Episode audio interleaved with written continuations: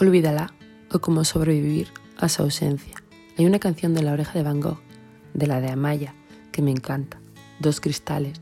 Una de las estrofas dice, ilusos que arrojan a la fuente sus monedas, realistas que no dudan en mojarse y cogerlas. Pues ese sería el resumen de mi vida.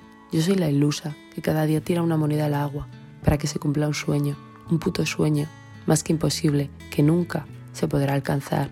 Y luego están mis vocecillas, realistas, que no dudan en decirme, olvídala.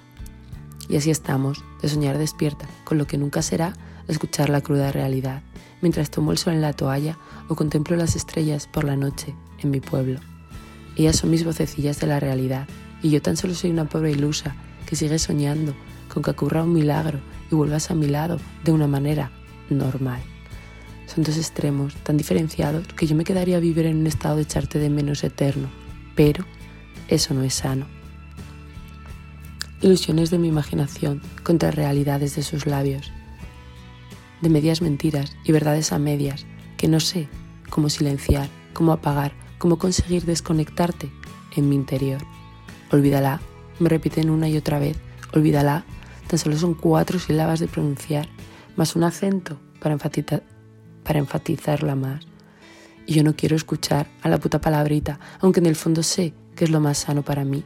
Lo que debería de hacer es eso, olvidarla, aprender a sobrevivir a su ausencia.